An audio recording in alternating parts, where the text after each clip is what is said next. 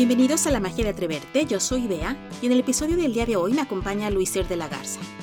Luiser es un ser humano que sabe fluir con la vida como pocos y a quien su talento, su curiosidad natural y su intuición lo han llevado a explorar diferentes caminos que van desde las comunicaciones y la creación de contenidos digitales hasta la hotelería y las artes escénicas. Luiser es también fundador de la Escuela de Actuación Arte de Cancún, proyecto que inició en un momento en que la ciudad necesitaba alegría y la reactivación de su economía después de la devastación provocada por el huracán Wilma, comprobando una vez más que el arte salva a la humanidad en sus momentos más oscuros.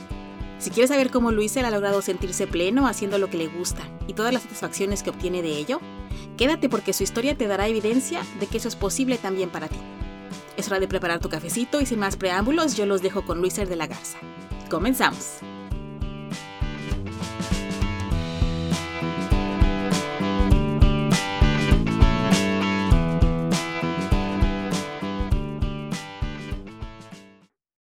Mi querido Luiser, bienvenido.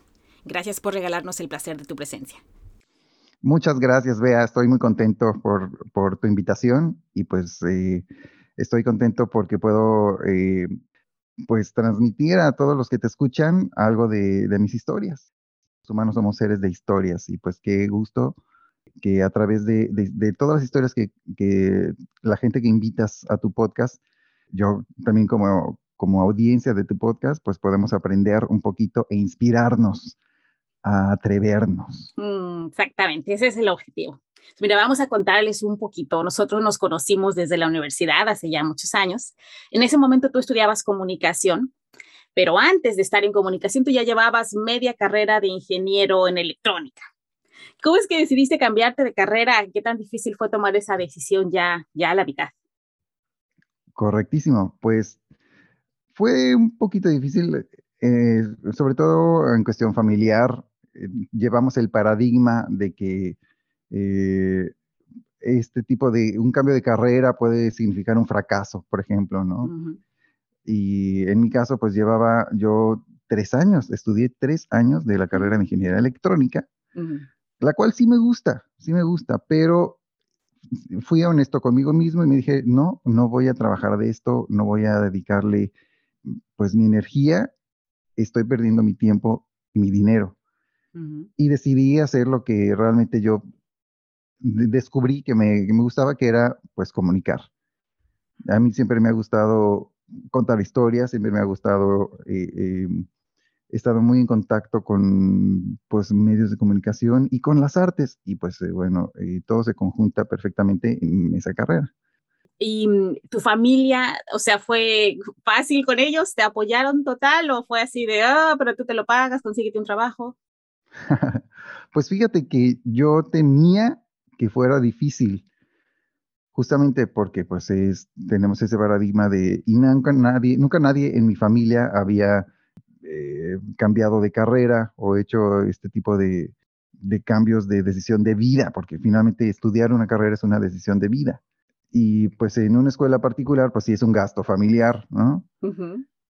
Pero pues yo creo que era, era tan honesto mi, mi, argumento que pues dijeron, claro, tienes toda la razón. Mm. Y para mi sorpresa, grata sorpresa, pues sí me apoyaron, vieron cómo, vimos cómo, cómo, cómo hacerle y pues eh, terminé la carrera de comunicación. Y luego terminaste y esto, esto era en Ciudad de México. Y en 2005 decides irte a Cancún. ¿Y cómo te recibe Cancún? ¿Qué recuerdas de esos primeros días allá? Así es, pues mira, es una historia bastante larga. Te voy a platicar cómo, cómo pasó. Yo terminé la carrera de Ciencias de la Comunicación y estuve trabajando un año eh, en, el, en, el, campus eh, para pagar el porcentaje de beca, porque yo tenía beca financiamiento. Entonces estaba, e, era, era como el, el, modo en el que podía pagar la sección de financiamiento con la que estuve eh, estudiando la carrera. Terminando este periodo, viví un momento como nini. Me dije, bueno, vamos a aprovechar y vamos a, vamos a, este, a ver qué me da la vida. Y eh, estudié actuación después. Pero es, es muy curioso porque te quería contar esto. Tuve un sueño. Durante la carrera de Ciencias de la Comunicación estuve muy activo en pues actividades extraescolares, de hecho nos conocemos en, en, una de estas actividades, tú y yo, este, que fue un curso de verano para niños, por ejemplo. También estuve en, en asociaciones estudiantiles y en un montón de talleres culturales. Y bueno, pues me gustaba mucho y me gustan mucho las artes, como acabo de decir. Y entonces tuve un sueño en el que yo me decía a mí mismo que tenía que estudiar una carrera artística. Y yo decía, bueno, pero acabo de terminar una carrera, voy a estudiar dos carreras. Ajá. Pues, ¿por qué no? no? O sea, ya hice un cambio de carrera, pues se puede, ¿no? Ya vi que no hay nada que, que nos detenga. Y entonces me puse a ver, mi primera opción fue eh, estudiar em, artes plásticas. Vi la escuela de, la UNAM, la Esmeralda, y pues el proceso para entrar ahí pues es igual que para cualquier carrera de la UNAM, ¿no? Es, hay un periodo dentro del año y pues yo ya estaba fuera de ese periodo, tenía que esperarme hasta el año siguiente para hacer el examen general de la UNAM, aunque fuera una eh, carrera de artes plásticas, pero bueno, el examen es general. Y entonces, bueno, pues tenía que esperar un año, pues eh, a ver qué pasaba.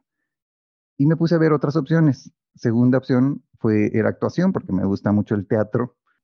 Estuve en muchas obras de teatro durante la, universidad y pues me puse a investigar cuál era la mejor escuela de actuación en la Ciudad de México o lo más parecido. Y hay muchas, hay muchas, pero en particular, estaba creciendo mucho esta escuela que se llama Casa Azul, que es, eh, fue fundada por Epigmenio Ibarra, que es, un, es un periodista muy reconocido, pero también es productor y él eh, hace mucha producción eh, para cine y para televisión. Inicialmente su trabajo lo, lo, presentaba en Televisión Azteca y ahora lo presenta en Telemundo y estos canales de Estados Unidos. Él fue el que empezó con las telenovelas como más modernas, ¿no? Diferentes de los tradicionales que se hacían en Televisa.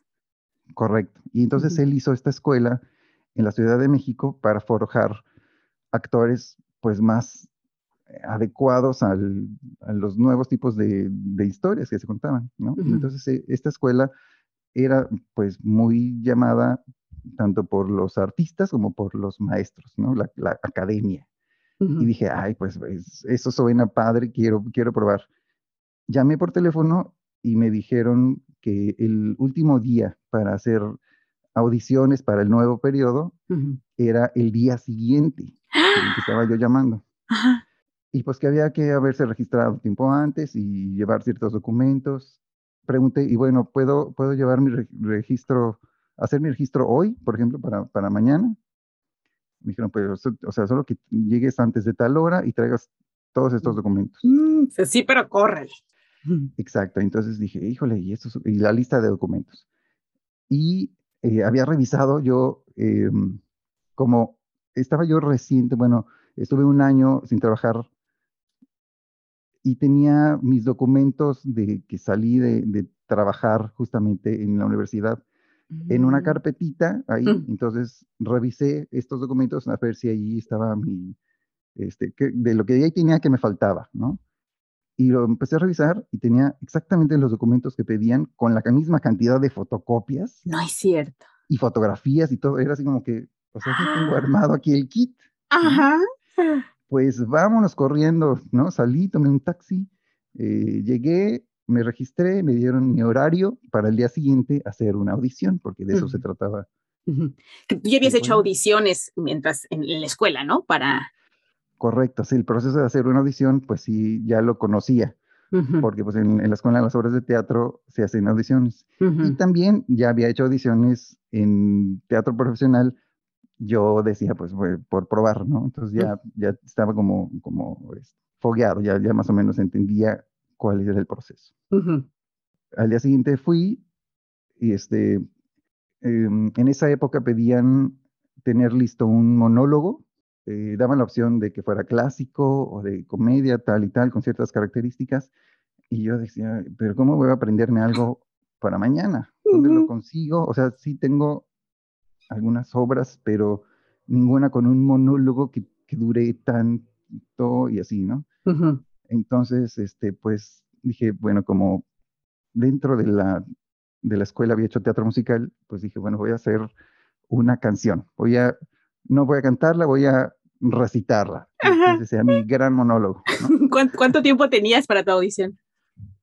Eran eh, poquito, como tres minutos, porque pues, me imagino yo que veían, o sea, mm. poquito entre comillas, porque mm. bueno, tres minutos es justo una canción, ¿no? Ajá. Pero pues me imagino que, que veían a, mucha gente interesada. Y dije, bueno, pues ahí está, ¿no? Ese va a ser mi, el tiempo de mi monólogo. Y me puse, aunque ya me, justo ya, era una canción que ya me sabía, de una obra de un autor mexicano que se llama ¿Qué Plantón? Oh, sí la vi, sí la vi, amé esa obra. Exacto. Y bueno, entonces era este, una de, las canciones principales, muy bonita, de un personaje que se, se redime con, con, sus amigos y con la sociedad por haber hecho, cometido muchos errores en su vida y entonces hace como un, una recapitulación. Entonces dije, estaba bueno esto para, para mostrar también como un lado dramático y un lado reflexivo. Y tu calidad este, vocal, porque además... Claro, claro. Y ya, entonces al día siguiente, este, obviamente yo súper nervioso toda la noche estuve así repasando y haciendo como opciones de, bueno, voy a decir esta parte así y esta parte voy a hacer una pausa dramática, voy a voltear para acá, o sea, así me, me dirigí a mí mismo, ¿no? Ay, Dios. Entonces ya al día siguiente, pues ya fui a, la hora a la que me dijeron, este, en el, recuerdo que en el taxi yo iba muy en, enmimismado, como se dice, ensimismado. Sí, tú ya ibas a lo que ibas, mentalizado. pero, ajá, repasando el, el, esa audición y como era, o sea, por, por, el, por el, tipo de, de, de, la canción que era así muy reflexiva y, de, de, este, de llorar, el taxista pensaba que yo iba muy triste, ¿no? Entonces ya, ya, que, ya cuando, cuando me dejó, es que me acuerdo mucho porque este, me dejó y me dijo, todo va a estar bien, joven, no se sienta así. Porque yo quiero que me veía por el espejo retrovisor, ¿no? Así llorando, pero es que yo iba repasando mi, Ay, qué lindo. mi, audición. Y dije, ah, bueno, el público se la creyó, ¿no? y así fue, bueno, ya pasé y di la explicación. Primero, este, les dije, bueno, es que yo apenas me, Ayer hablé y ayer me, dieron los datos, no, no, tuve tiempo de preparar algo, pero esto es lo que voy a presentar y así lo preparé. Y pues, entonces dijeron, bueno, también, no, vale. vale. Dale. no sé si, si así puede hacer siempre, pero a mí me, me, me lo dejaron hacer. Y listo, ya, ¿no? Este, pasé y pues me quedé, gracias a Dios. Y entonces estudié actuación y eh, eh, hasta en 2000, eso fue pues sí, casi terminando la carrera. Y en el 2005, ya terminando, eh, me fui a Cancún a probar suerte. Pero esto fue también ya como, em, pues explorar el mundo, ver, estaba muy en auge Cancún, era una ciudad que crecía mucho. Eh, solicité un trabajo y me lo ofrecieron ahí en Cancún, entonces me fui directamente. En hotelería. Exacto. Y pues era así, eh, explorar un mundo nuevo, porque de hotelería pues yo sabía muy poco, pero pues estaba muy interesante. ¿no? Porque decía, soy casi ingeniero, soy comunicólogo y soy actor, pero voy a hotelería. pero voy a hotelería, vamos a probar. Pues llegué y todo muy bien, estaba eh, en el área de mm, recepción, ¿no? Era así como, también como modelo de los primeros trabajos que uno tiene en la vida, pero pues estaba muy emocionado y disfrutando también como eh, explorar la vida en Cancún, que, que, sí estaba, que estaba creciendo muy rápido.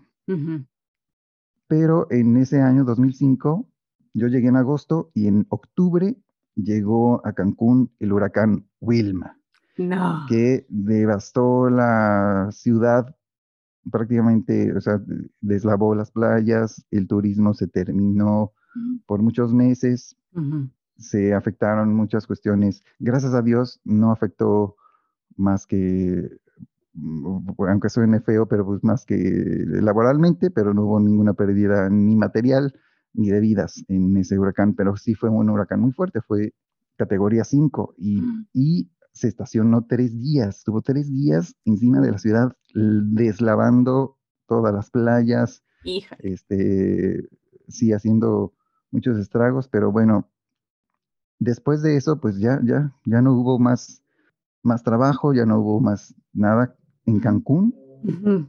Y yo ya estaba ahí.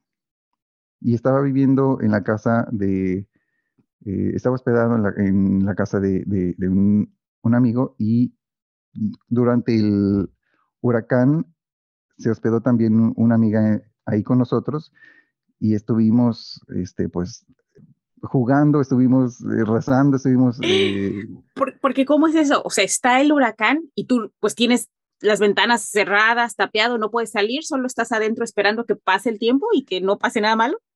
Exacto, o sea, no, no puedes hacer nada. Cuando, bueno, te voy a platicar cómo es un huracán. Sí, sí, nunca, ¿Cómo se siente un huracán? Porque este, también se burlaba mi amiga, esta amiga, que, que, yo me jactaba de haber estado también en el terremoto de, del 85, ¿no? Y este, así, los, los grandes desastres de México siempre presente. Pero yo feliz, o sea, para, para mí era como, ay, hay un huracán, vamos a, ¿no? Era como, vamos a subirnos a la montaña rusa a ver cómo se siente. Mucha gente estaba muy espantada y yo estaba muy, muy contento de que iba a vivir la experiencia. Tú positivo.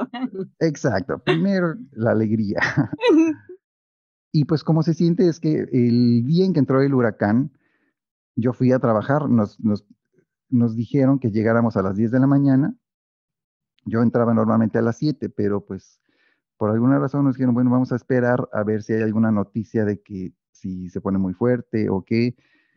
Y ya nos avisaron que, pues bueno, entren a las 10 de la mañana y al parecer todo va a estar bien. Bueno, llegué a las 10 de la mañana y como el hotel estaba en plena costa, o sea, bueno, sí, en, frente de playa, este, se sentía mucho los cambios de presión. Yo digo que era como meterte en un avión por dos segundos, porque estás de repente a una presión atmosférica y de repente a otra y otra vez se libera. Y era como muy extraño eh, sentirlo así eh, en el aire, ¿no? Porque tal vez, no sé, cuando te sumerges al lago o así puedes tener esto, o cuando te subes a un avión, pero así en la calle era muy extraño Sentilo. Esa, esa fue mi, mi, primera experiencia con el huracán y sí veía en el mar que las olas subían muchísimo. Nunca había visto las olas tan alto, el mar súper picado.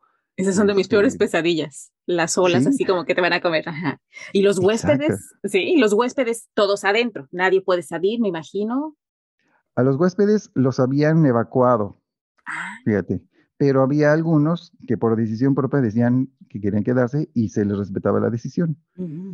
Pero sí los estaban protegiendo y los, los llevaban a, a, un área especial segura del, del, hotel.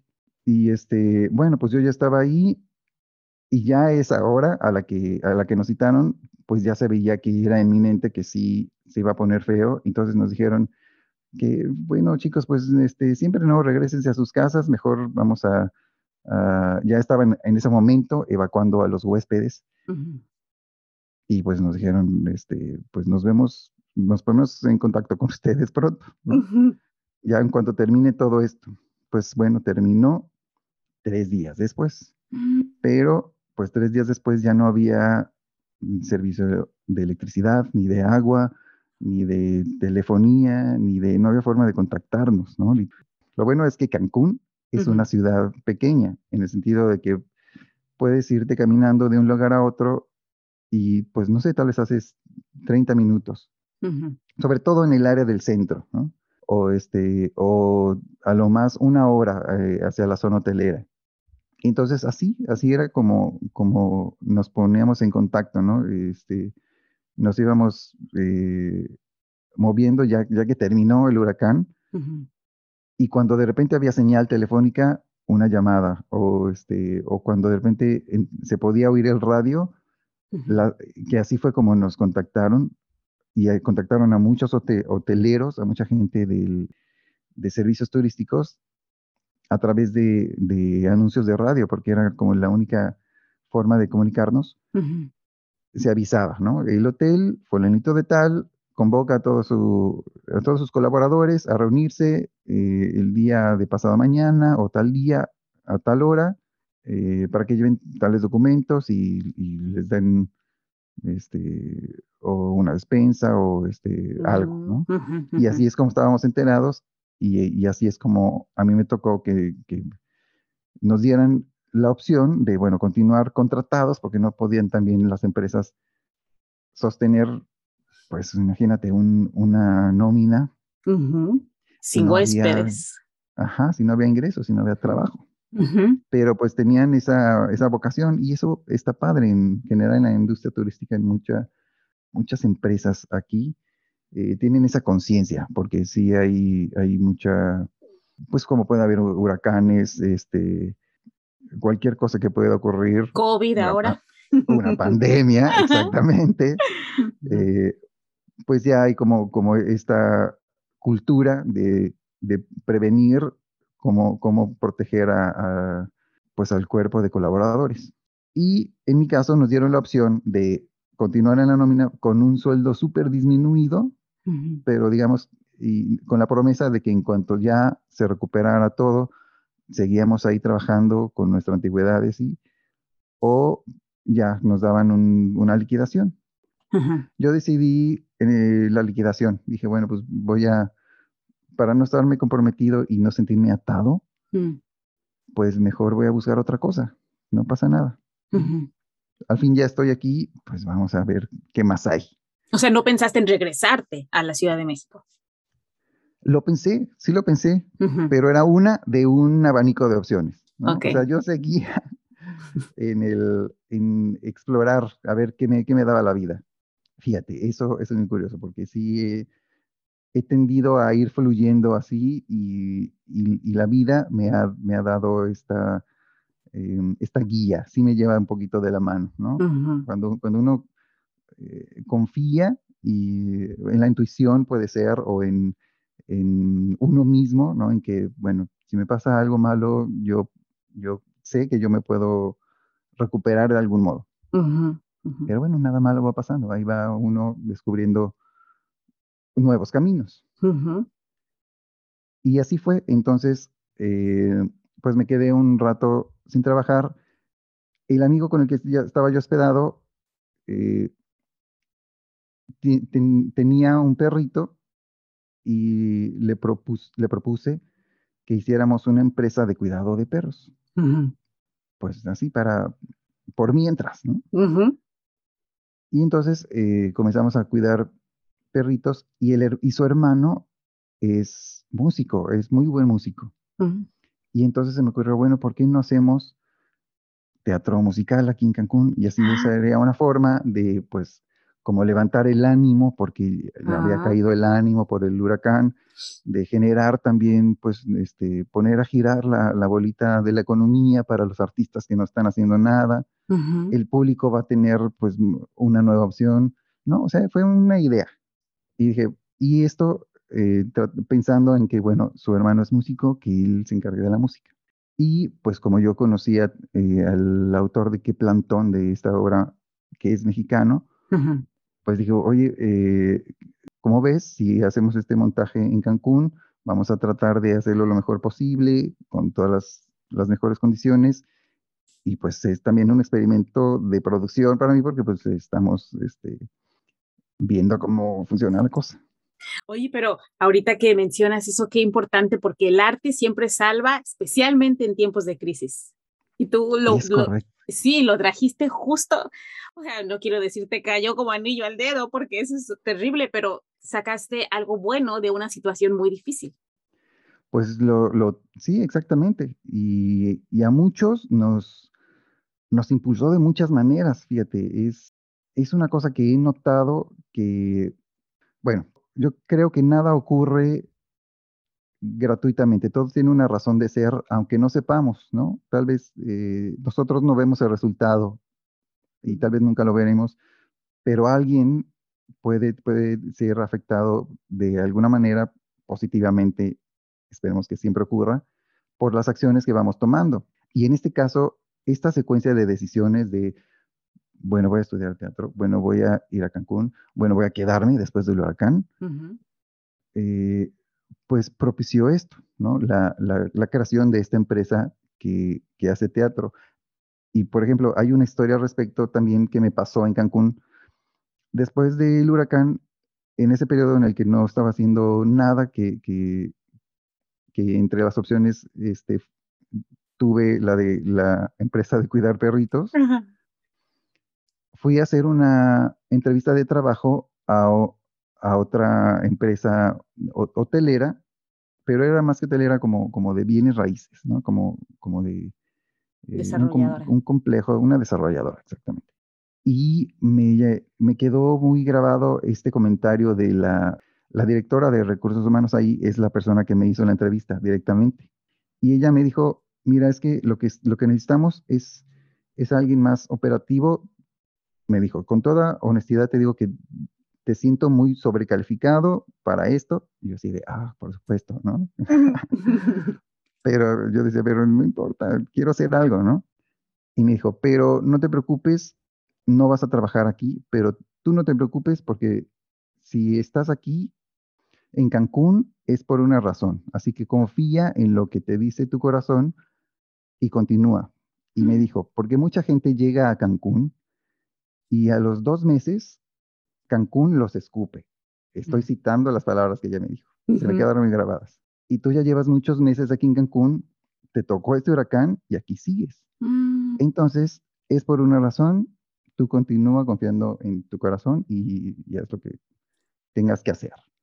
Y bueno, tal vez se lo decía a todo el mundo, pero a mí yo lo quise asumir como mío, ¿no? Dije, sí, es cierto, ¿no?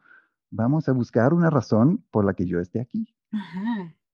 Y entonces, pues, eh, pensándolo de ese modo, después, cuando ya empezamos a producir esta primera obra de teatro, y vi que sí se movieron muchos, muchos hilos, que sí había muchas ganas por todos lados de que, de que funcionara, ¿no? O sea, a toda la gente a la que les propusimos, nos decía que sí, sí, yo, yo hago, yo participo, yo ayudo en esto, yo...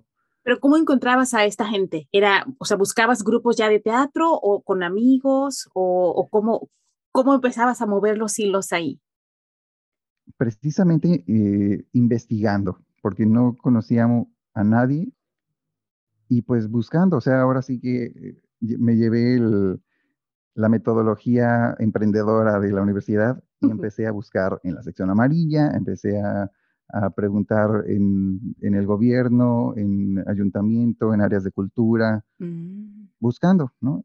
Y una persona nos recomendaba otra y entonces ya era como, ah, de inmediato, es de inmediato. Y bueno, en general, las personas que nos dedicamos a la cultura, generamos una familia y nos conocemos, tanto eh, si estamos hablando de, un, tipo de, cultura comercial o un tipo de cultura eh, no comercial, lo sabemos y conocemos a, pues a todos los participantes, ¿no? Quienes, quienes eh, son dramaturgos, quienes son actores, quienes son bailarines, quienes son coreógrafos, quienes son productores, quienes son promotores, de todo tipo.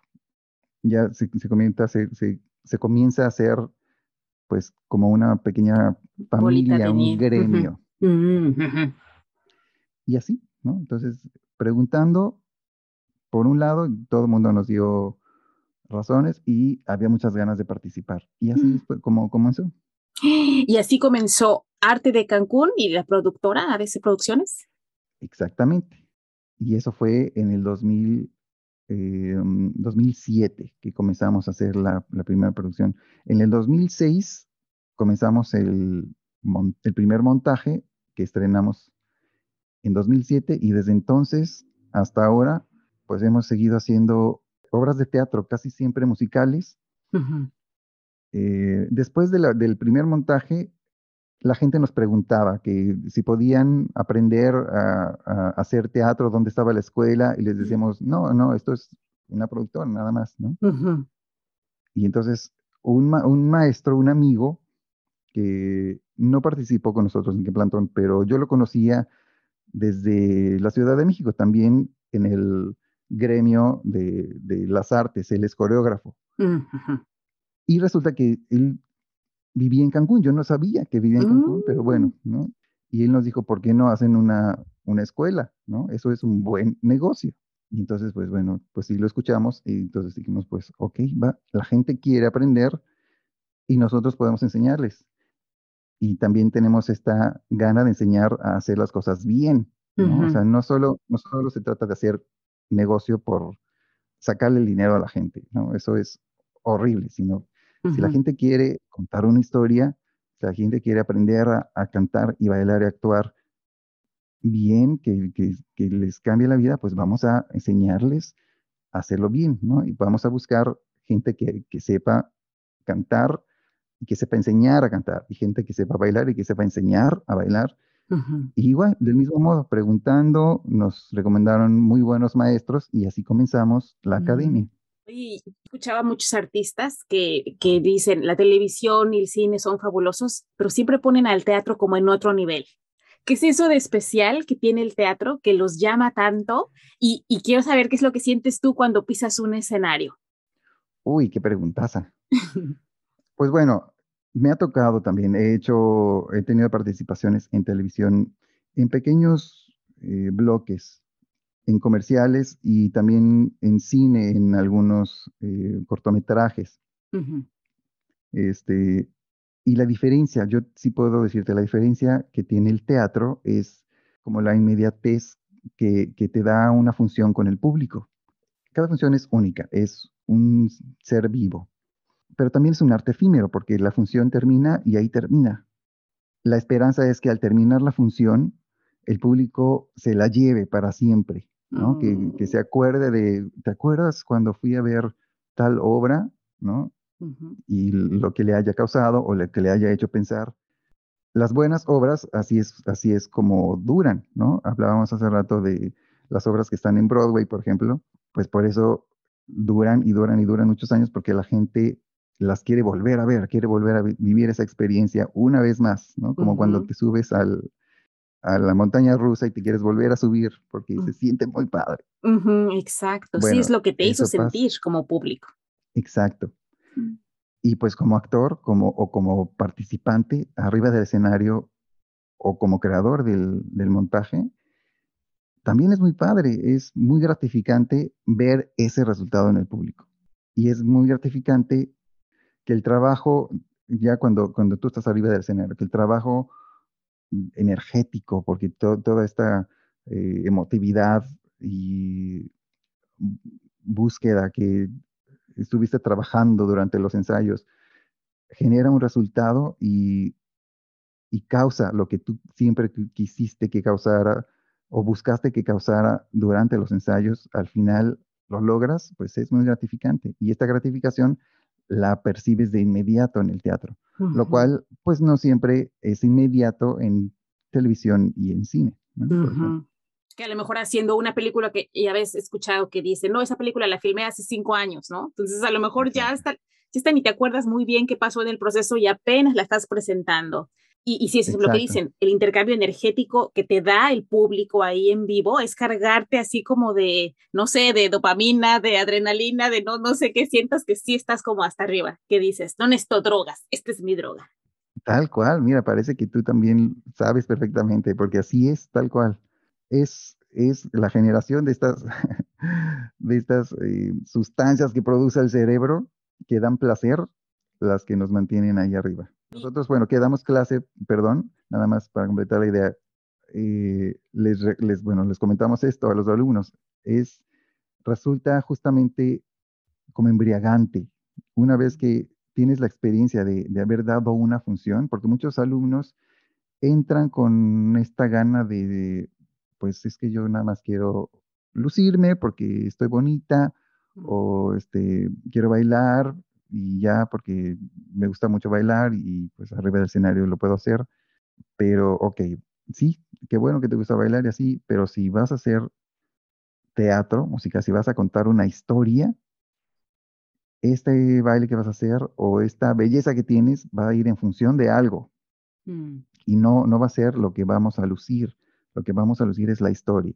Y cuando la gente se conmueva y cuando la gente llore con lo que estás bailando y ría con lo que estás bailando y aplauda y agradezca que les mostraste esto que estás haciendo, entonces es cuando te vas a dar cuenta de que no es solamente lucirte, sino es realmente lograr afectar a la persona en vivo, ¿no? Y, eso es lo que, lo que nos embriaga y por lo que le llamamos eh, infectar con el virus del teatro a los alumnos. Ah, sí, porque al final no, no te estás tú sirviendo de él, sino tú estás dando un servicio a toda la gente que va a verte. Claro, exactamente.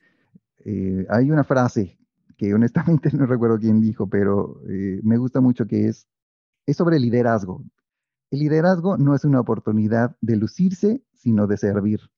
Pues así tal cual es el teatro. ¿no? Y es más, específicamente así es el, el, teatro o las artes escénicas. Porque si tú estás ahí con aras de quieres lucirte, pues el público no lo va a agradecer. No, va a lograr conectar. No valora, exacto.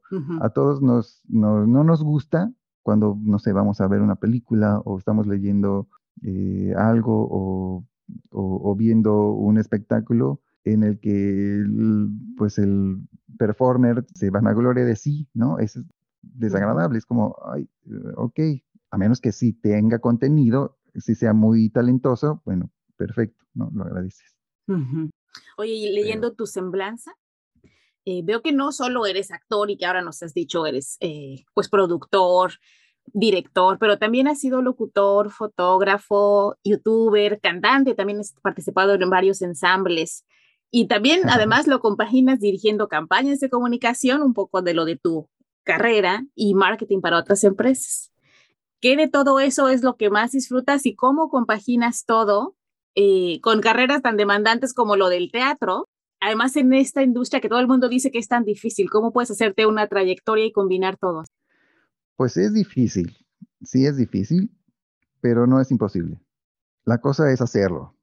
Si uno empieza a hacer las cosas que te gustan, pues continúas y continúas y continúas. Y a mí me gusta todo lo que hago.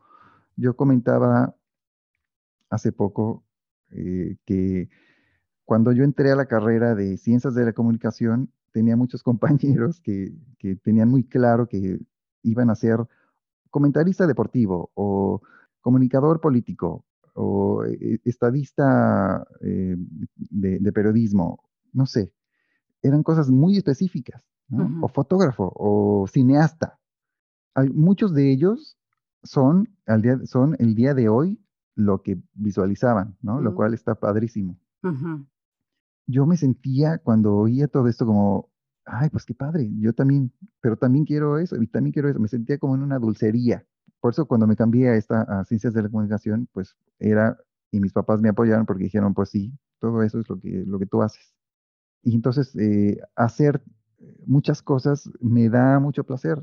Yo sé que es probable que no a todos nos pase, tal vez em, justamente no tengamos muy claro que nos gusta hacer algo muy específico.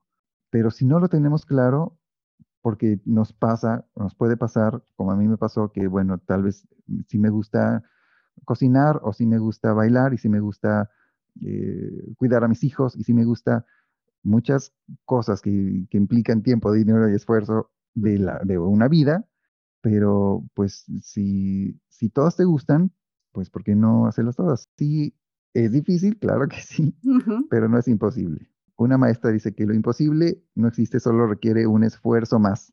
En efecto. Y al día de hoy, pues bueno, que me dedico, tengo, tengo dos trabajos, que es mi trabajo de tiempo completo.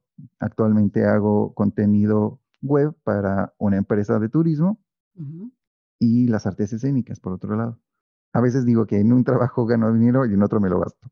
Bueno, pero tratamos de, que, bueno, de que también sea redituable las artes escénicas.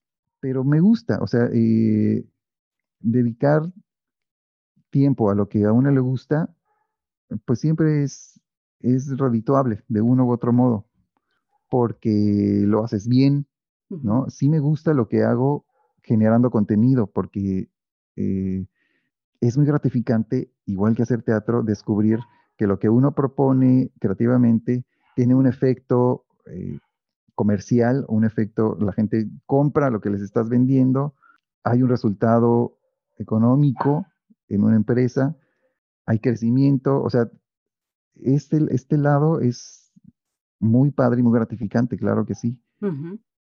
Y el lado de las artes escénicas, pues también tiene todo lo que acabo de decir de, gratificante. Y es que es muy importante, eh, ahorita que tú dices eso, dices, es como que un trabajo te sirve como para alimentar el cuerpo, digamos, que te mantiene, te da paz mental para seguir con tus otros proyectos, y otro te alimenta el alma, porque uno no puede ir por la vida como agotándose y nada más ir haciendo las cosas necesarias como para sobrevivir. O sea, vivir y sobrevivir son dos cosas bien diferentes. Y si esto te llena tanto, eso es lo que te mantiene dándote una gasolina todo el tiempo para que funciones bien en todo lo demás. Me imagino que eso es lo que hace el arte para muchos y muchos actores, aunque sean únicamente por hobby, no como trabajo. Eso es lo que les da el, arte. Claro, definitivamente. Y para muchos es justamente, eh, es un alimento, porque si es tan gratificante, o sea, lo demás no importa como esta frase que también no sé quién la dijo, pero está en muchos calendarios que dice, cuando trabajas de lo que te gusta, en realidad no trabajas. Es muy importante que, lo que hagas te guste, porque, porque entonces lo vas a hacer con muchas ganas y te va a edificar, te va a hacer mejor, te va a dar ganas de hacer más y te va a llenar energéticamente. Y, y muy probablemente si lo haces bien, te va a redituar en una ganancia económica. Oye, y ahora tu trabajo te lleva de Cancún a Mérida, que es otro comienzo. Y aunque es muy emocionante, pues también es volver a empezar, volver a salirte de tu zona de confort, que ya había sido un poco los años en Cancún. ¿Qué vas a hacer ahora en Mérida?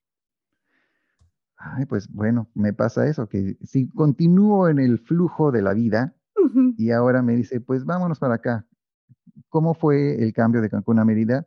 Pues eh, la empresa en la que estoy trabajando tenía el corporativo en Cancún, pero por alguna razón los dueños dijeron, bueno, vamos a hacerlo en Mérida, porque Mérida es una buena ciudad para vivir, es una ciudad segura, es una ciudad creciente, también tiene, tiene muchas bondades para, tanto para los habitantes como para las empresas. Entonces, pues decidieron llevar el corporativo, porque, bueno, es, es un una empresa turística que maneja muchos hoteles, los cuales están en la Riviera Maya, en Los Cabos y Jamaica.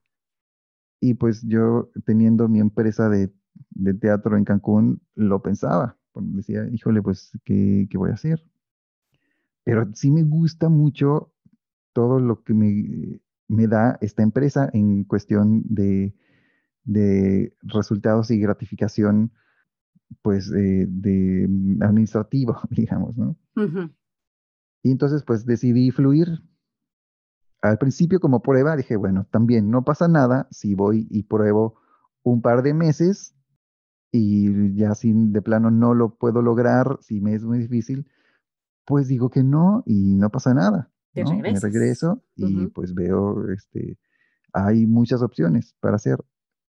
Y bueno, pues mi par de meses se convirtió, ahorita llevo ocho, ¿no? Mm, y ya a estas alturas ya estoy buscando comprar mi, mi casa, ya estoy, o sea, ya mm. decidí, dije, no, pues sí, la verdad sí me está gustando este cambio y estoy también siendo contactado por mucha gente que me habla de de la necesidad que hay ahora en esta ciudad, que, bueno, es una ciudad, es una gran ciudad, Mérida, una ciudad vieja, en donde ya hay mucha cultura, ya hay mucho talento, ya hay muchas cosas que hacer, pero pues tal vez no hay la visión de Luis de, de esto, ¿no? Entonces me dicen, ¿por qué no lo haces? Bueno, pues me dan ganas de, de hacer como mi sucursal de Arte Cancún ahora en Mérida, y pues vamos a ver qué pasa. No, para los que nos están escuchando y pues este, luego investiguen en Facebook y todo lo, que hago, pues espero que, pronto vean algo de lo que empiezo a hacer en Mérida. Qué emoción, mira, qué privilegiados en Mérida de tener ahora a Luiser por allá. Oye, Luiser, pues este podcast se llama La magia de atreverse y tu vida ha sido un claro, un claro ejemplo de alguien que no se ha detenido y ha seguido buscando lo que su alma le pide y fluyendo con la vida. Después de todo este camino que has recorrido, ¿tú qué le dices a aquellos que apenas van empezando o que tienen la cosquillita de entrar al mundo del arte, pero ya sabes que están así como en la barda de que esta idea de, que los artistas no, eh, no, no, tienen, se van a morir de hambre, que es muy difícil, que no se puede vivir de esto? ¿Tú qué les dirías ahora para que se atrevan a dar el pasito? Pues hacerlo, hay que hacerse de tripas corazón y aventarse. Es como estar al borde de, de la del trampolín, que ves hacia abajo y dices, ay, está muy lejos, no lo voy a lograr, me voy a matar, voy a azotar y me voy a romper todo. Claro que no, claro que no, ¿no? Ya nadie ha muerto por, o bueno, que yo sepa, por echarse un clavado. A menos que no sepa nadar, pero bueno, eso ya es otra cosa. Pero eh, pues hay que dar el primer paso, nada más. Con un paso a la vez es suficiente. Y confiar en la, intuición, confiar en uno mismo, saber que siempre hay opciones.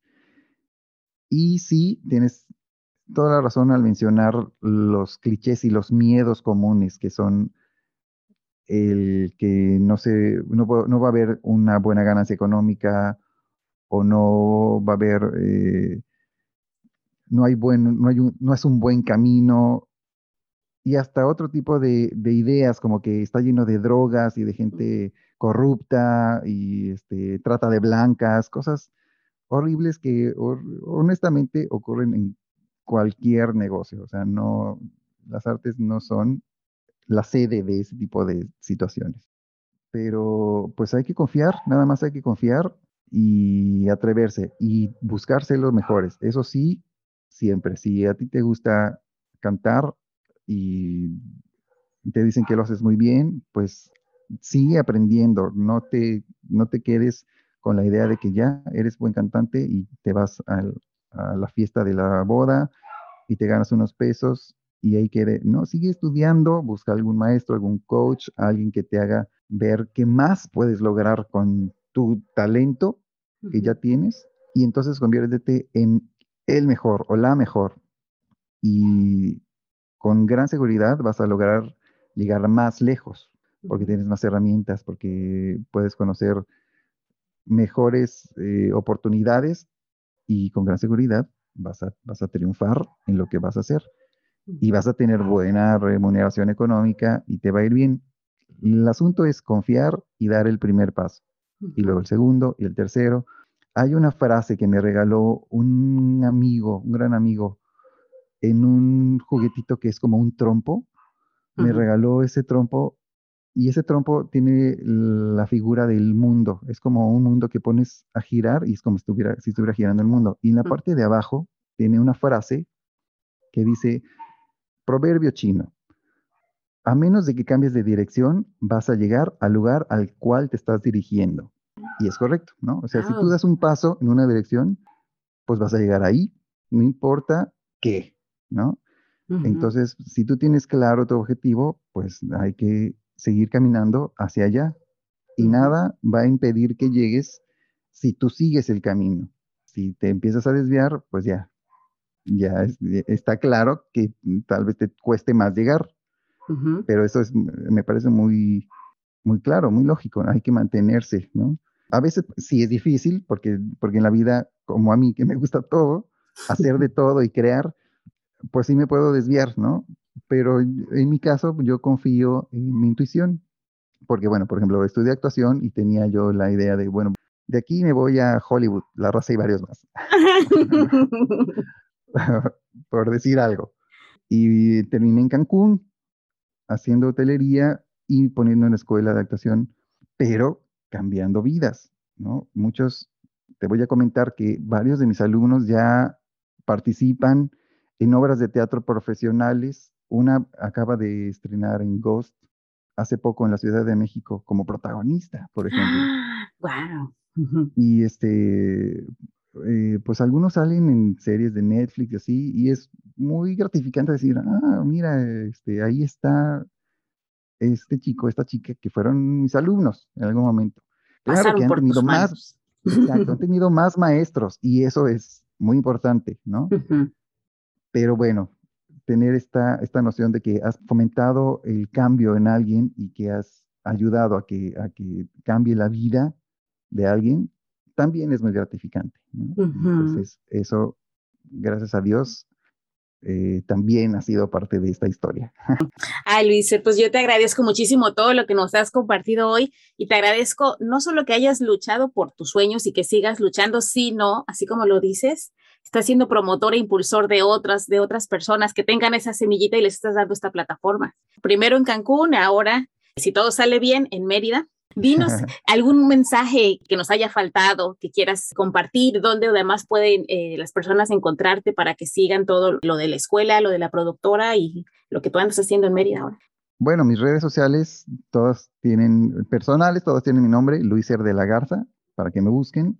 Eh, la academia de Cancún se llama Arte de Cancún, tal cual. No, no quisimos rebuscarnos mucho para que, pues, si quieren investigar qué es lo que hacemos, pues ahí pueden verlo y pues espero que sigan sabiendo más de mí próximamente en, en más proyectos. Ay, Luiser, gracias por compartir tu luz siempre. Yo te recuerdo eh, desde hace tantos años, pero siempre, siempre era ver a Luiser. Además, eres tan calmado, eres como tan zen. Es yo creo que de gente muy sabia, porque la gente que somos control freak y quieres tú que pasen las cosas y te aferras, como que te vas poniendo el pie tú solito. No, bueno, todos nos ponemos el pie, todos tenemos esta vocecita dentro que nos dice, no, eh, vas a perder, eh, eres, eres un loser para eso, o no eres tan valioso. Todos tenemos esa vocecita. El, asunto es tener la claridad de, identificarlo como una voz que no tiene la razón. Eh, atrevernos a decirle, mijita, te callas y me dejas seguir caminando y así vas, sigues con tu miedo, pero sigues caminando, ¿no? Eso, de eso se, de eso se trata. Pues te agradezco mucho, Luiser. Mucho éxito en Mérida, mucho éxito que siga eh, con la escuela y la productora en Cancún. Y pues nos vemos muy pronto. Voy a dejar todos tus datos en, en las notas del episodio con todas las ligas para que te puedan seguir, pero de todas maneras estás en todos lugares como Luiser de la Garza. Perfecto, muchas gracias, Bea estoy muy contento de, reencontrarme contigo y pues de esta súper oportunidad. Me gusta mucho que, tú también estés haciendo este trabajo de inspiración, ya te lo había dicho, mm. porque a mí también me inspira. E, mm. Es, una cosa que necesitamos los seres humanos, necesitamos historias para inspirarnos, para mm. saber que, que podemos lograr más cosas. Fíjate que leía hace poco sobre, no sé si conoces la historia de Jacobo Greenberg, un científico mexicano que empezó a hacer estudios sobre circunstancias que se entienden como paranormales, como eh, la visión remota y este tipo de, cosas muy variadas.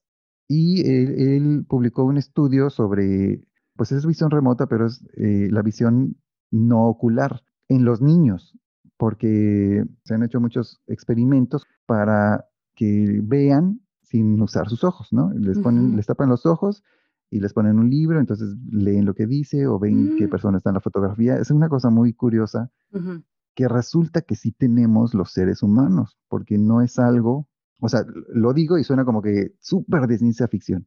Él dice este, que iba a una escuela en, en Morelos les pido permiso para, para hacer este experimento y le, dieron una hora a la semana, o algo así. Y entonces a los, a los niños les empezó a hacer eh, los ejercicios de meditación para, para lograr eso, y en cinco minutos empezaban a lograrlo. Y los niños veían que sus compañeros lo hacían, y esta es la frase que me, que me gusta, como veían que se podía hacer, entonces se iban así como el borras y decían, pues entonces yo también puedo, y lo hacían, ¿no? O sea, esta noción, yo creo que por eso también las historias a los seres humanos nos gustan tanto, porque es nuestra forma de, medir, de medirnos, de ver de qué somos capaces en relaciones, en trabajo, en capacidades humanas, ¿no? Mm. Y, por ejemplo, al respecto de lo que los seres humanos pueden hacer, también me ponía a analizar cómo las primeras Olimpiadas y los récords mundiales eran unos. Y en cada Olimpiada se siguen rompiendo los récords mundiales por esta misma circunstancia de que los humanos vemos que se puede Y entonces, pues vamos porque sí se puede. No existe un límite real. No existe. Cada vez podemos hacer más y mejores cosas y más increíbles y más espectaculares. Entonces, sí tenemos que confiar en que podemos hacerlo. Y si no hay alguien a quien podamos ver para nosotros creer que podemos hacerlo, pues seamos entonces esa persona, ¿no? Imaginemos que somos nosotros el que, la persona que está haciendo eso que creo inimaginable, ¿no? Ya, llámese, no sé, ser el primer empresario de mi familia o ser, eh, viajar por el mundo, cualquier cosa que consideremos inimaginable, pongámoslo en nuestra visión y entonces confiemos en que es posible porque está ahí. Lizer, pues un placer hablar contigo siempre. Esperemos que sigamos juntos en comunicación toda la vida porque eres de esas personas con las que hay que estar cerca. Te agradezco muchísimo. Te mando un abrazote. Igualmente, Bea, un abrazote para ti. Gracias por todo.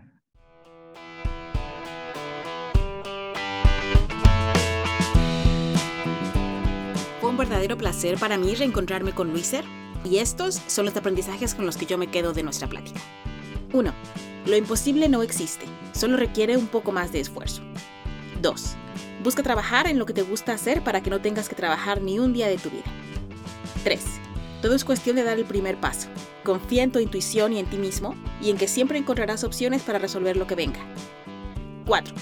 Una vez que has identificado tus habilidades, síguete preparando y haciéndote de herramientas para potencializar esas habilidades y estar listo para tomar mejores oportunidades cuando se presenten.